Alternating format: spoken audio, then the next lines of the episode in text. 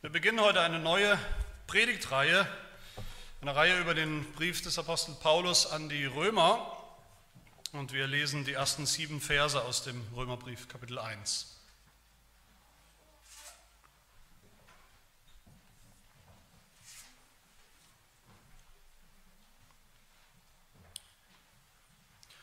Römer 1, die Verse 1 bis 7. Hört das Wort Gottes.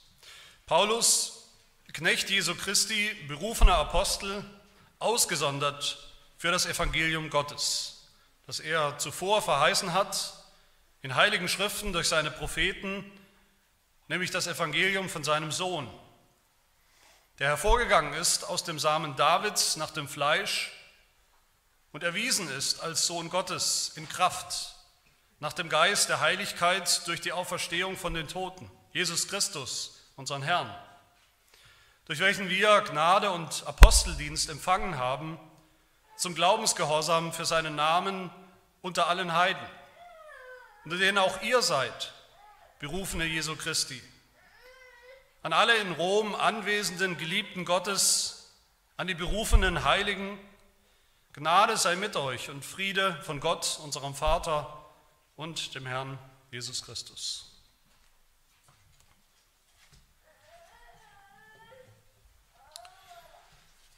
Bei jeder neuen Predigtreihe über ein Buch der Bibel empfinde ich zumindest als Prediger immer so eine Mischung an Gefühlen. Einerseits eine gewisse Aufregung und, und Begeisterung, ein neues Buch anzugehen. Andererseits auch eine gewisse Nervosität oder Anspannung, ob ich dem Buch, dem Brief auch einigermaßen gerecht werde im Lauf der Zeit. Und vielleicht war oder ist diese Mischung an Gefühlen noch nie so stark gewesen wie ausgerechnet hier beim Römerbrief des Apostels Paulus. Warum ist das so? Diese gemischten Gefühle habe ich einerseits wegen dem Römerbrief an sich, welche, was für eine Stellung und Bedeutung der hat in, in der Bibel, innerhalb der Bibel. Der Römerbrief, das haben andere schon gesagt, der Römerbrief ist sowas wie der Mount Everest der Bibel unter den biblischen Büchern oder die Zugspitze, würde man vielleicht bei uns sagen. Der höchste Gipfel vielleicht, der am, so ist es bei höchsten Gipfeln, dass sie auch am schwersten zu erklettern sind, aber wenn man sie erklettert oder erklettert hat, hat man auch die allerbeste Aussicht über den Rest der Bibel. Ich denke, man kann sagen, alle wichtigen Lehren der Heiligen Schrift, alle wichtigen Linien der Bibel, alle wichtigen Linien des Alten Testaments schon münden irgendwo alle ein in diesen Römerbrief. Und umgekehrt kann man auch sagen, vom Römerbrief aus, wer den Römerbrief einigermaßen gemeistert hat, nicht, dass wir den jemals meistern, er wird uns eher meistern, aber wer diesen Gipfel erklingt, sich umsieht, der stellt dann vielleicht plötzlich fest, dass er einen Rundumblick über den ganzen Rest der Bibel hat, das Neue Testament, das Alte Testament zusammen, dass die Bibel plötzlich auf eine Art und Weise Sinn macht und er die großen Linien versteht, wie er es vielleicht vorher noch nie getan hat. Der Kirchenvater Chrysostomus hat sich den Römerbrief deshalb einmal pro Woche komplett vorlesen lassen. Martin Luther, der Reformator, hat den Römerbrief das reinste Evangelium überhaupt genannt.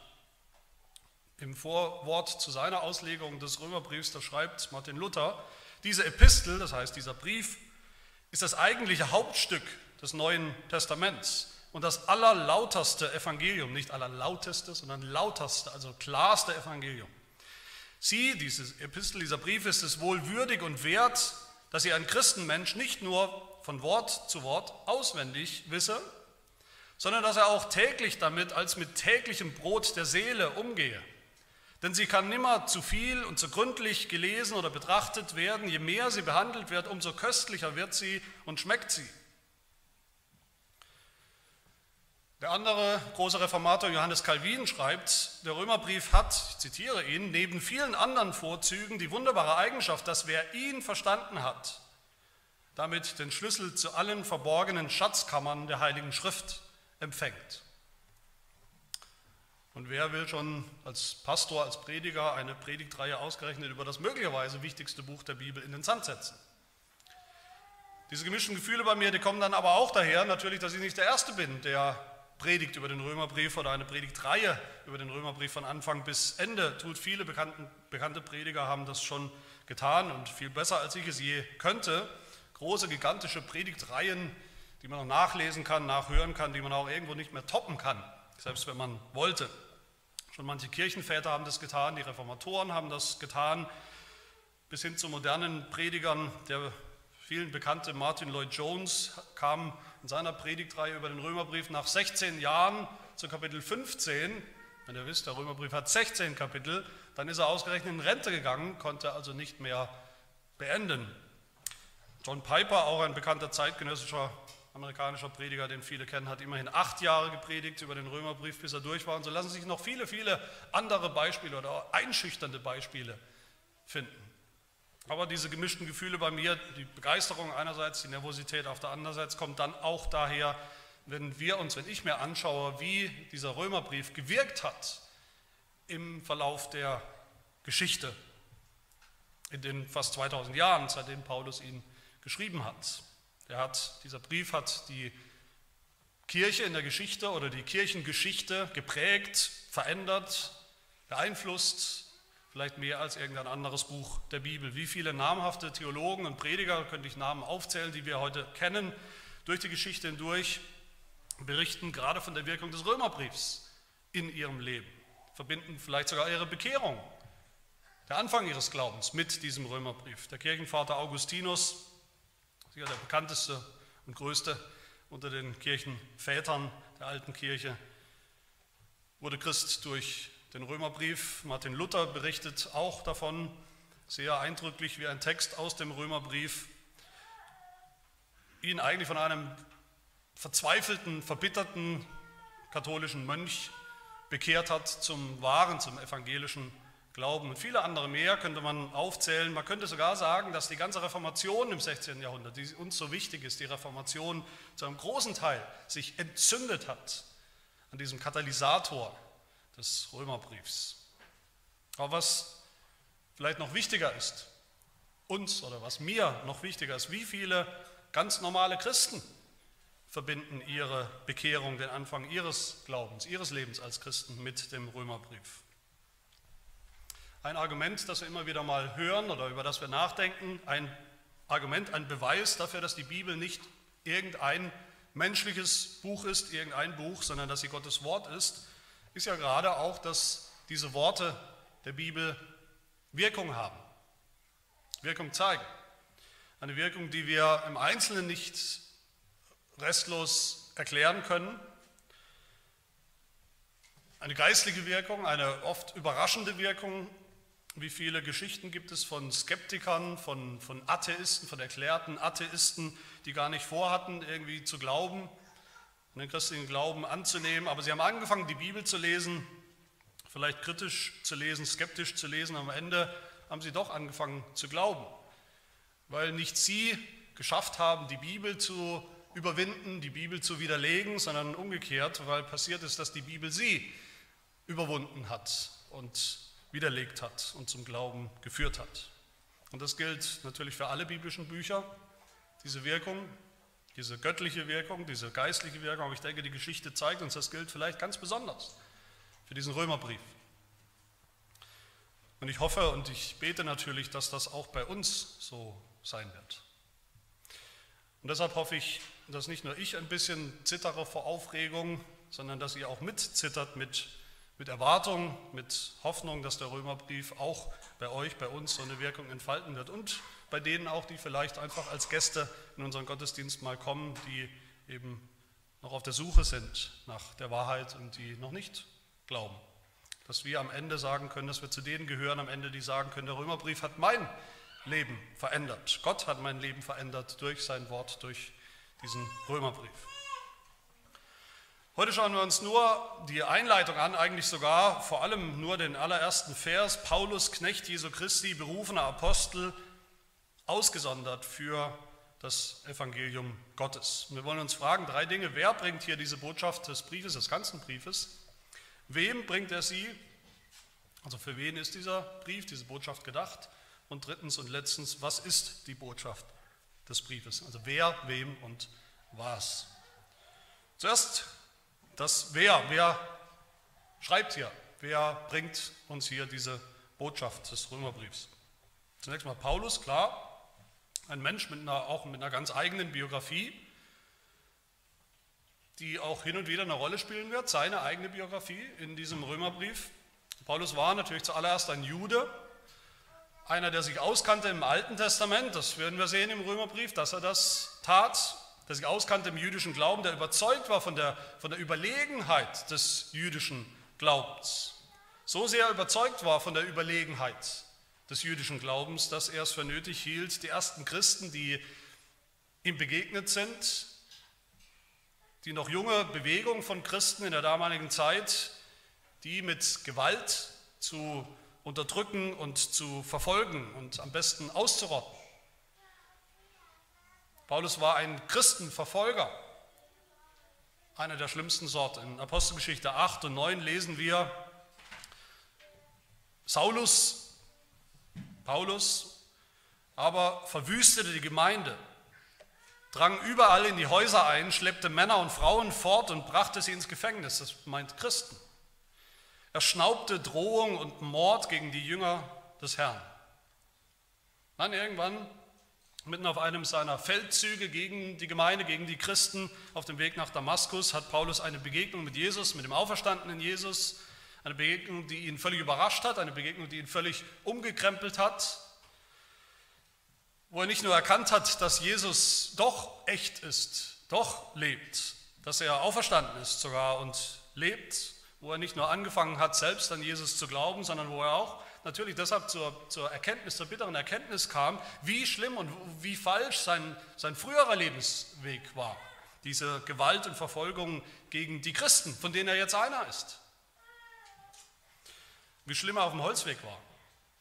Und diese Begegnung mit Jesus war so eindrücklich für Paulus, dass er später gesagt hat, mir ist Jesus auch persönlich begegnet. Ich war zwar nicht dabei bei den ersten Jüngern und ersten Aposteln, bei seinen Wundern war ich nicht dabei, bei seiner Kreuzigung war ich nicht dabei, bei seiner Auferstehung war ich nicht tatsächlich dabei, aber ich habe ihn jetzt trotzdem auch gesehen. So echt war diese Begegnung und das war auch ein wichtiges Merkmal, das war sogar eine Anforderung für einen Apostel, dass er ein Augenzeuge sein musste von Jesus, vom auferstandenen Jesus. Und weil er das war, wenn auch spät, hat Jesus ihn, Paulus, den Christen, der jetzt eben auch gläubig war, auch sogar berufen zum Apostel. Apostelgeschichte 26, Vers 16 spricht Jesus zu ihm, Steh auf und stelle dich auf deine Füße, denn dazu bin ich dir erschienen, um dich zum Diener und Zeugen zu bestimmen für das, was du gesehen hast. Und Jesus gibt ihm den Auftrag, ich sende dich unter die Heiden. Ich sende dich. Das ist das Wort Apostel kommt daher. Ich sende dich unter die Heiden. Und Paulus wusste sein ganzes Leben lang, was das alles für eine unverdiente Gnade war, die er da empfangen hat. Dass er, der ungläubig gewesen ist so lange, der, der die Christen verfolgt hat, die Gemeinde verfolgt hat, Christen getötet hat sogar, dass der ausgerechnet jetzt sogar berufen wurde zum Apostel, zum Apostel für die Heiden. Er wusste, dass er selbst, wie in Vers 5 hier sagt, in Römer 1, dass er selbst Gnade und Aposteldienst empfangen hat zum Glaubensgehorsam für seinen Namen, für Gottes Namen unter allen Heiden. Und dieser Paulus, bevor er noch irgendetwas anderes sagt, um sich vorzustellen in diesem Brief, der nennt sich hier einen Knecht Jesu, ganz am Anfang, einen, wirklich einen Sklaven. Paulus beschreibt sich öfter so, immer mal wieder, aber hier, besonders im Römerbrief, hat das eine ganz besondere Bedeutung. Der Römerbrief an die Gemeinde in Rom, mitten, also im Zentrum des römischen Reiches, dieses Superreiches damals, das eigentlich aufgebaut war. Das ganze System, der ganze Staatsapparat war aufgebaut auf Sklaverei. Es funktionierte überhaupt nur wegen der vielen, vielen Sklaven, die ihren Dienst getan haben in Rom. Das waren oft hohe Beamte sogar, das waren nicht immer Drecksjobs, wie wir sie vielleicht verbinden mit Sklaverei heute oder auch in der Geschichte. Aber doch wusste jeder Römer, jeder, der in Rom wohnte, wusste ganz genau, was es bedeutet, eben nicht sich selbst zu gehören, ultimativ, nicht tun und machen zu können, was man selbst will, sondern ein Sklave zu sein. Und wir wissen, dass es auch in den ersten Gemeinden, von denen wir im Neuen Testament hören, immer solche Sklaven gab. Sicherlich auch in Rom. Und Paulus nennt sich als allererstes einen Sklaven Jesu, des allerbesten Herrn überhaupt. Und das ist umso erstaunlicher, weil Paulus selber ja ein römischer Bürger war. Er war ein römischer Bürger, sogar mit einigen Rechten. Er hatte einige Rechte. Er hätte stolz darauf sein können, er hätte darauf pochen können, zu verschiedenen Zeiten seiner Biografie, was ihm begegnet ist, auch in der Auseinandersetzung mit diesem Staatsapparat, hätte er darauf pochen können, dass er immerhin ein römischer Bürger mit Rechten ist oder war. Aber das hat er nicht. Für ihn war das Wichtigste, den Römern zu sagen, dass er selber, der diesen Brief schreibt oder diktiert hat, dass er nicht sich selbst gehört, dass er nicht sich selbst dient, sondern Jesus Christus, seinem Herrn, als Sklave. Einerseits ist Paulus also ein Sklave, also ein, ein niedriger Diener des Herrn, Diener auch der Gemeinde, der Christen in Rom. Andererseits nennt sich dann Paulus auch ein Apostel hier, gleich am Anfang. Ein berufener Apostel. Apostel bedeutet wörtlich einer, der gesandt ist von Gott, von Jesus Christus, einer, der eine Aufgabe hat, der eine Botschaft hat. Und auch das war wichtig, auch das ist wichtig. Das war wichtig für die Gemeinde in Rom, die diesen Brief bekommen haben, die den Verfasser größtenteils nicht kannten, persönlich nicht kannten, nur vom Hören sagen. Es war wichtig für sie zu wissen, dass da nicht irgendein Christ schreibt einen schönen Brief, sozusagen als, als Privatmann, dass er nicht schreibt von seinen eigenen Erfahrungen, seinen eigenen Ansichten, von seinen eigenen Meinungen oder Erfahrungen, sondern dass da einer schreibt, offiziell. Offiziell heißt in einem Amt, mit einem Amt, dem Amt eines Apostels, einem Amt, zu dem man sich nicht selbst berufen konnte, weil man dachte, ich bin vielleicht so begabt oder ich weiß so viel, habe so viel erlebt. Ein Amt, zu dem man berufen wurde, nur von Gott selbst. Und eine Sendung auch, die man sich nicht aussuchen konnte, die man sich nicht ausgesucht hat. Im Falle des Paulus war es, wie gesagt, der Apostel für die Heiden zu sein, für die Völker, die nicht jüdischen Völker aus allen möglichen Ländern, was Paulus ja auch war und wurde. Ein berufener Apostel, ausgesondert für das Evangelium Gottes. Apostel waren nur wenige, nur diese wenigen konkreten, ausgesuchten Männer, die Gott berufen hat, als Grundsteinleger der Gemeinde, die mit ihrer Lehre, mit dem, was sie gelehrt haben, gepredigt haben, dann auch aufgeschrieben wurde in ihren Schriften, in ihren Briefen, die Lehre der Bibel, wie wir sie heute haben, das Evangelium in die Welt gebracht, in die Welt getragen haben, auf Gottes Ruf hin. Und das ist ein wichtiges Prinzip hier, gleich am Anfang. Apostel zu sein war ein hohes Amt, ein wichtiges Amt, das es nur in der Anfangszeit der Gemeinde gab, das nur nötig war in der Anfangszeit der Gemeinde. Apostel wurden sehr, sehr genau geprüft, ob sie wirklich von Gott berufen waren, ob sie wirklich von Gott, von Jesus gesandt waren und ob sie wirklich Augenzeugen waren von Jesus und ob ihre Botschaft auch wirklich das Evangelium war im Einklang mit der Lehre der anderen Apostel. Und das war deshalb so wichtig, deshalb sagt Paulus das hier, deshalb weist er sich sozusagen aus, das ist sein Ausweis, dass er ein Apostel ist, damit die Empfänger dieses Briefs, damals wie heute, ganz sicher, hundertprozentig sicher wissen konnten, das, was dieser Paulus hier schreibt, der Mensch, Paulus, seine Botschaft ist wirklich Gottes Botschaft. Sein Evangelium ist Gottes Evangelium. Seine Worte sind Gottes Wort. Und deshalb, nur deshalb sollten Sie diesen Brief auch annehmen als Gottes Wort. Und deshalb sollen und dürfen auch wir diesen Brief annehmen als Gottes Wort. Das führt uns zur zweiten Frage, wem bringt Paulus diese Botschaft in diesem Brief?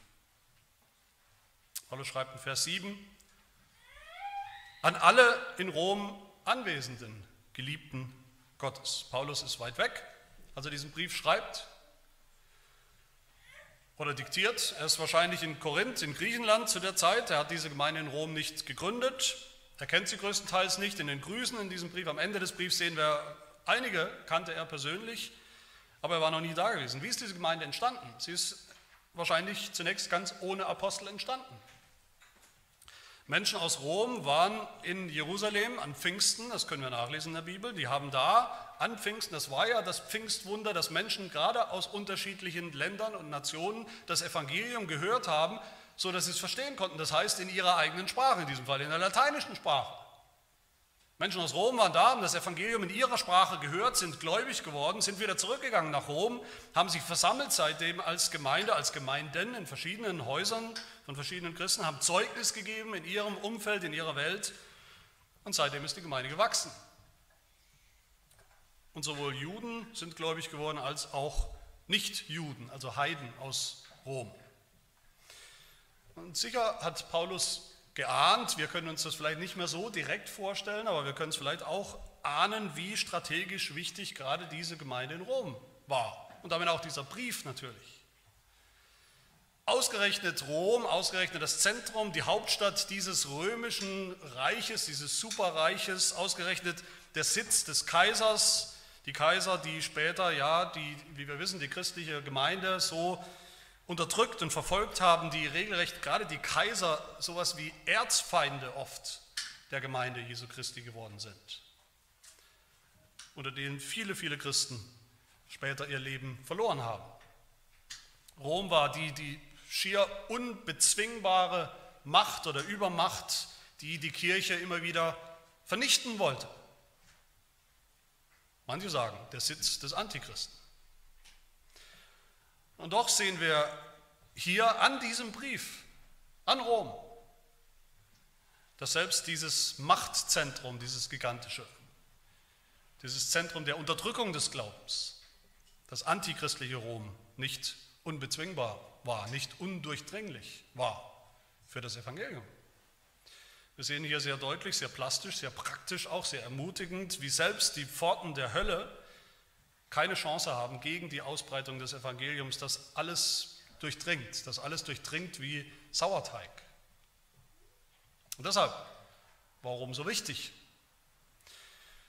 Warum war auch wichtig? Weil Paulus nicht nur vorhatte, selbst nach Rom zu kommen, sondern auch weiterzureisen, sogar bis nach Spanien. Paulus hatte die Hoffnung, dass Rom, die Gemeinde in Rom, dann sowas wie eine neue Basis für ihn werden könnte, von wo aus er bis nach Spanien geht, also bis, bis an die Grenze des Reiches. Das sind alles Gründe, Hintergründe, die für uns den Römerbrief so spannend machen und die Gemeinde in Rom auch so strategisch wichtig. In der eigentlichen Anrede dann in Vers 7, da spricht Paulus die Römer an, an die er schreibt, als mit zwei Anreden eigentlich. Er spricht sie an als Geliebte Gottes und er spricht sie an als berufene Heilige. Und beides sind Beschreibungen für das Volk Gottes, die schon aus dem Alten Testament kommen. Das werden wir sehen im Römerbrief, in dem ganzen großen ersten Teil, Kapitel 1 bis 11 im Römerbrief, werden wir es immer wieder sehen, wie Paulus das Verhältnis der Gemeinde zum Volk, des, zum Volk Gottes des Alten Testaments immer wieder zum Thema macht, immer wieder erklärt. Wie er zeigt, dass die Gemeinde nicht gerade erst entstanden ist, als neue Idee.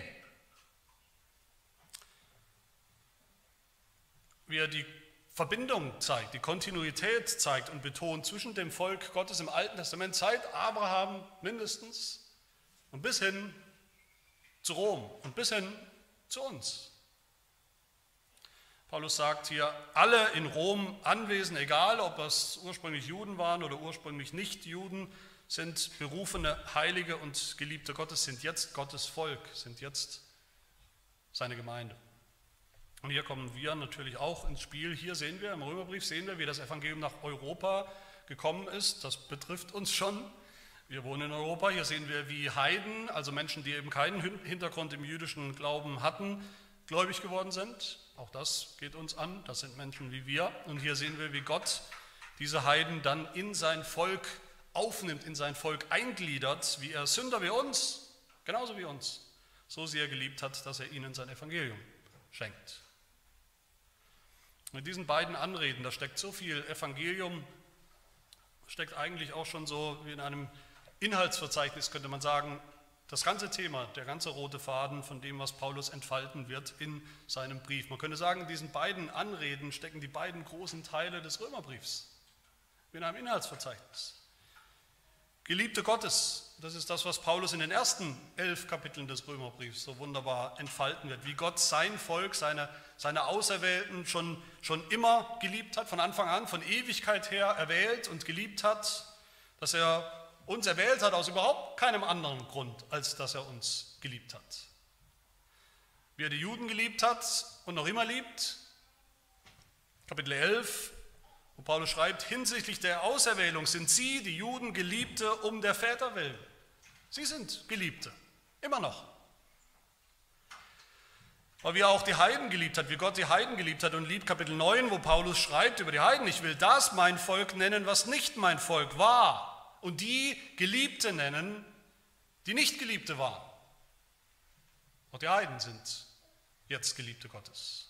Paulus wird das entfalten wie es dazu kam und was das bedeutet. Wie Gottes Liebe für uns keinen Anfang hat, wie er uns geliebt hat, als wir noch Sünder waren, Kapitel 5. Elf Kapitel lang entfaltet Paulus, wie sehr Gott die Christen in Rom und Christen bis heute geliebt hat, wie sie Geliebte Gottes sind. Und das werden wir auch sehen für uns. Und dann in Kapitel 12 oder in dem zweiten Teil kann man sagen, ab Kapitel 12, in Kapitel 12 sagt Paulus dann eigentlich den Römern, deshalb sind wir, die Geliebten Gottes, jetzt auch berufene Heilige. Deshalb, aufgrund dessen, was er im ersten Teil gesagt hat. Berufene Heilige, wörtlich eigentlich steht hier, berufen, heilig zu sein. Heilig zu sein, das meint, Einerseits unseren Status, unseren Zustand, wer wir sind, was wir schon sind. Heilige, das Heilige nennt Paulus auch in diesem Brief, Heilige nennt er die, die eben zu Gott gehören, die zu Jesus Christus gehören, bei denen das Evangelium angekommen ist, die gläubig geworden sind. Die sind schon heilig. Das ist ein Stand, eine Identität, die wir schon haben. Wer glaubt, ist schon heilig in Jesus Christus, durch und durch. Aber Heilige, das sind dann auch logischerweise die, und das werden wir auch in diesem Brief sehen, wie gesagt im zweiten Teil, das sind dann auch die, die anfangen, die anfangen zumindest, so zu leben oder anders zu leben, die berufen sind, heilig zu sein und immer heiliger zu sein, immer heiliger zu leben.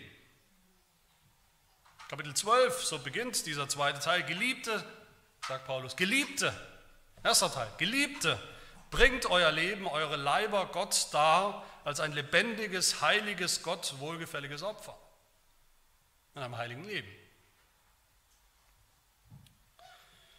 Aber Paulus gibt uns dann drittens auch schon einen Vorgeschmack von der Botschaft des ganzen Briefes hier, was er den Römern zu sagen hat, was uns Gottes Wort bis heute zu sagen hat. Das ist mein dritter Punkt. Was für eine Botschaft bringt er denn?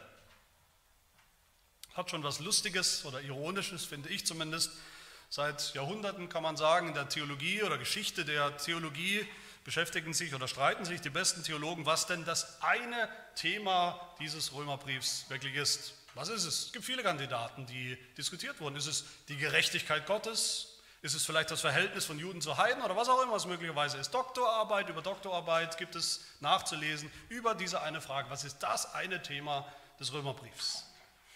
Nachdem ein Autor all diese Forschungsergebnisse dann zusammengetragen hat, kommt er am Ende zum Ergebnis, das eine Thema, das wirklich im Mittelpunkt des ganzen Briefs steht, ist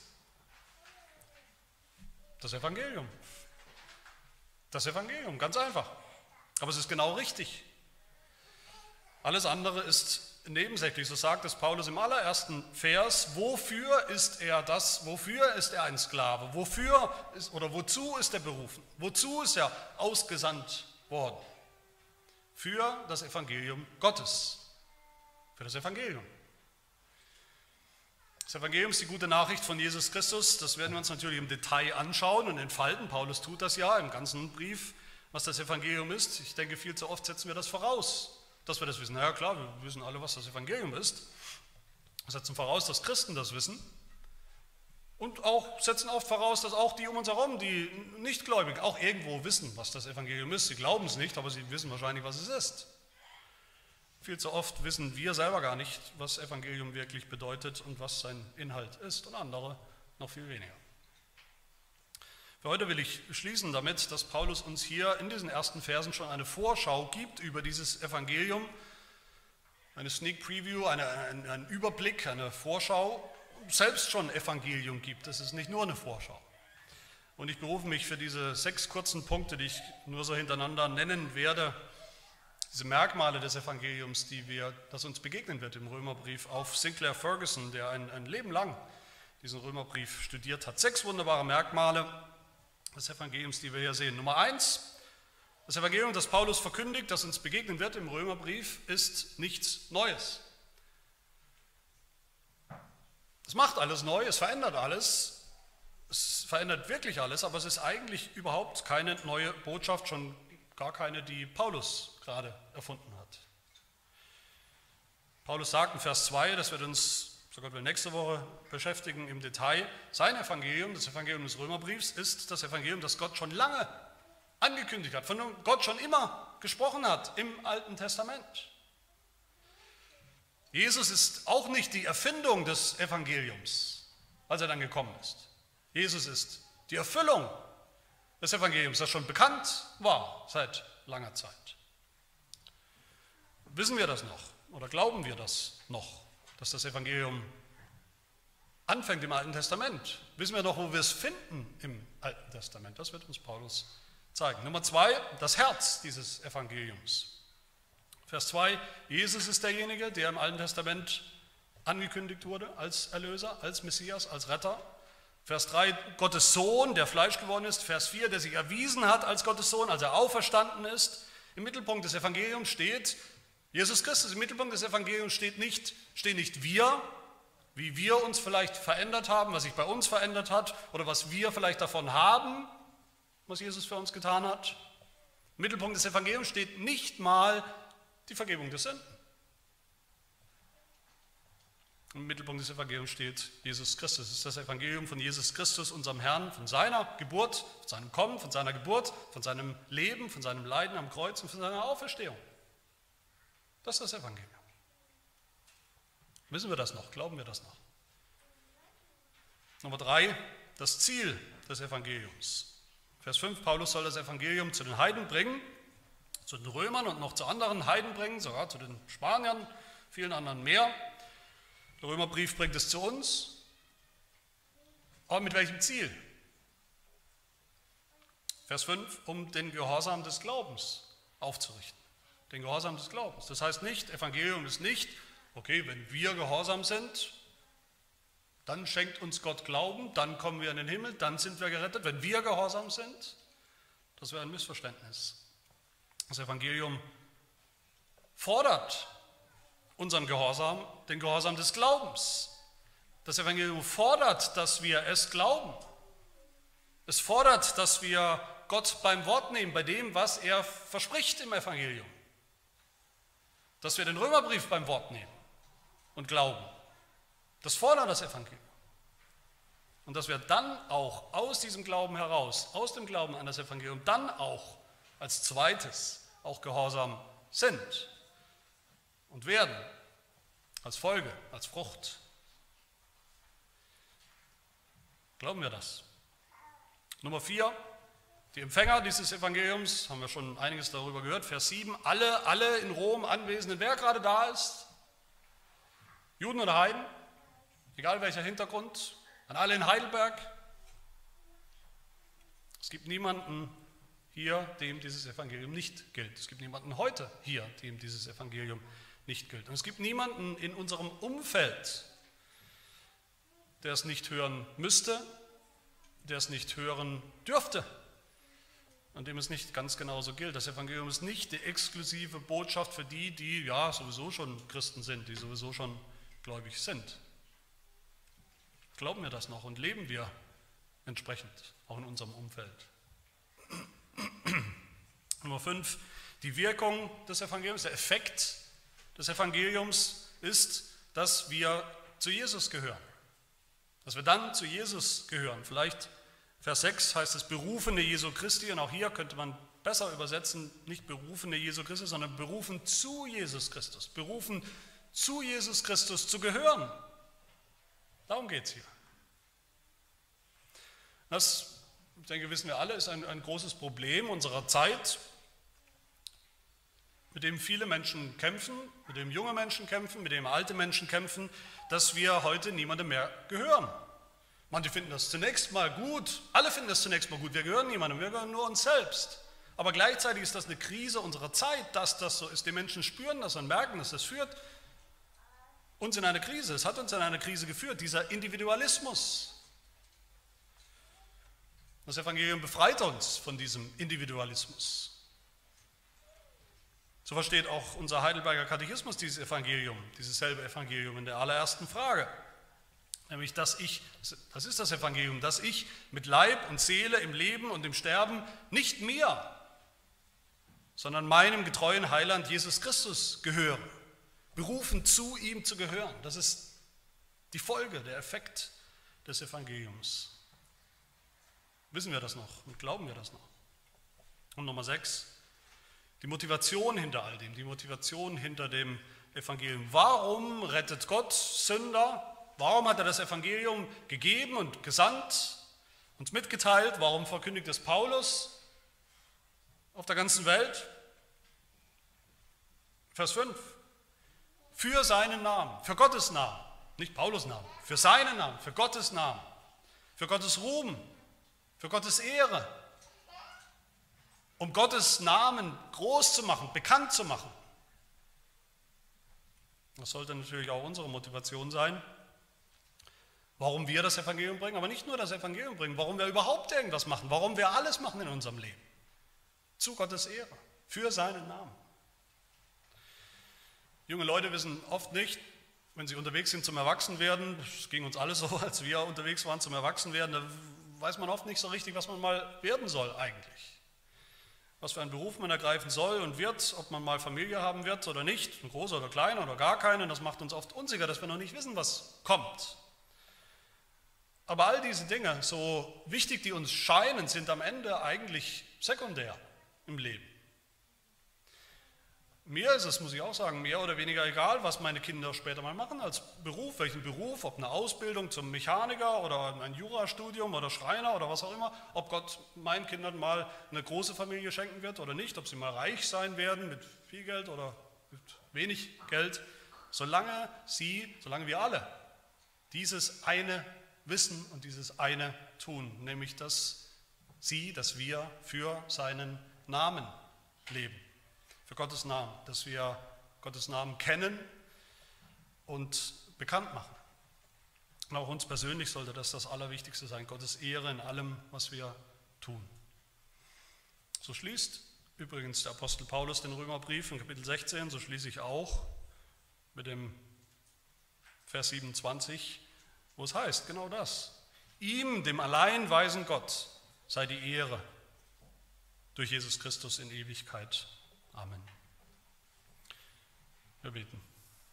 Himmlischer Vater, wir danken dir für dein Wort, das Wort des Evangeliums. Wir danken dir auch für deinen Diener und Apostel Paulus, den du berufen hast, den du vorbereitet hast und dann berufen und ausgesandt, um uns diese Botschaft, diesen Brief als Teil deines Wortes zu geben.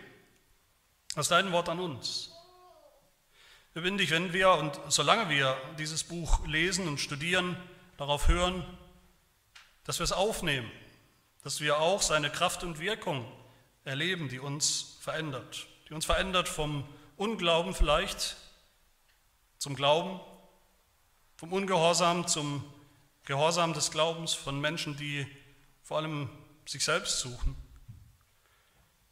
in ihrem Individualismus, zu Menschen, die deinen Namen und deine Ehre suchen in allem, was sie sagen und tun.